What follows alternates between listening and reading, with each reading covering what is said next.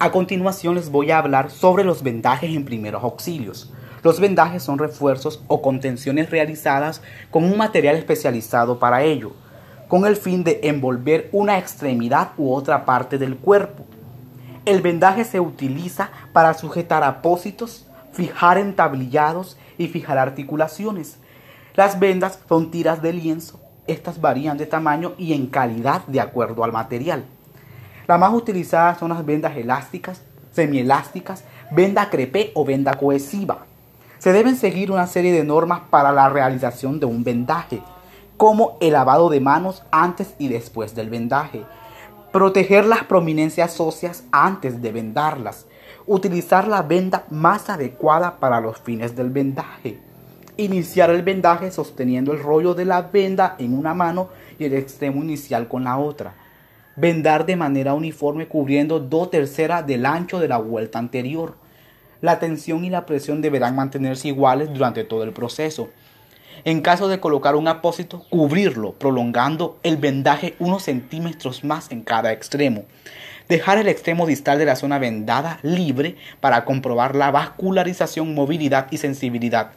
Fijar el vendaje con esparadrapo, revisar el vendaje y buscar signos de alteración de la circulación. Condiciones que debe reunir un buen vendaje. No producir dolor. Debe quedar firme. No debe ser muy voluminoso. No debe ser colocado sobre la piel lesionada. Los miembros deben vendarse comenzando desde la extremidad hacia la raíz para no dificultar la circulación a través de las venas. Si el vendaje es en una extremidad, si fuera posible, deben dejarse los dedos descubiertos para así comprobar si no hay excesiva presión si los dedos se ponen fríos, azulosos o se adormecen, es casi seguro que el vendaje está demasiado apretado. Tipos de vendajes. Vendaje blando o contentivo, usado para contener el material de una cura o apósito. Vendaje funcional permite mantener cierta funcionalidad de la zona lesionada sin perjuicio de la misma. Es una especie de vendaje a medida. Vendaje comprensivo utilizado para ejercer una comprensión progresiva a nivel de extremidad. Vendaje suspensorio, sostener, ¿verdad? El escroto o la mama. Vendaje rígido para inmovilizar la parte afectada como el vendaje de yeso. E está tipo de aplicaciones de los vendajes. Vendaje circular se realiza envolviendo un segmento manera de anillo. Vendaje espiral se emplea una venda elástica porque se puede adaptar a la zona que se va a vendar. Se utiliza para sujetar gasas, manos, muslo, piernas. Vendaje en 8 se aplica en articulaciones, tobillo, rodilla, codo, se utiliza para sujetar apósitos e inmovilizar. Vendaje recurrente se aplica en la cabeza, dedos y muñones.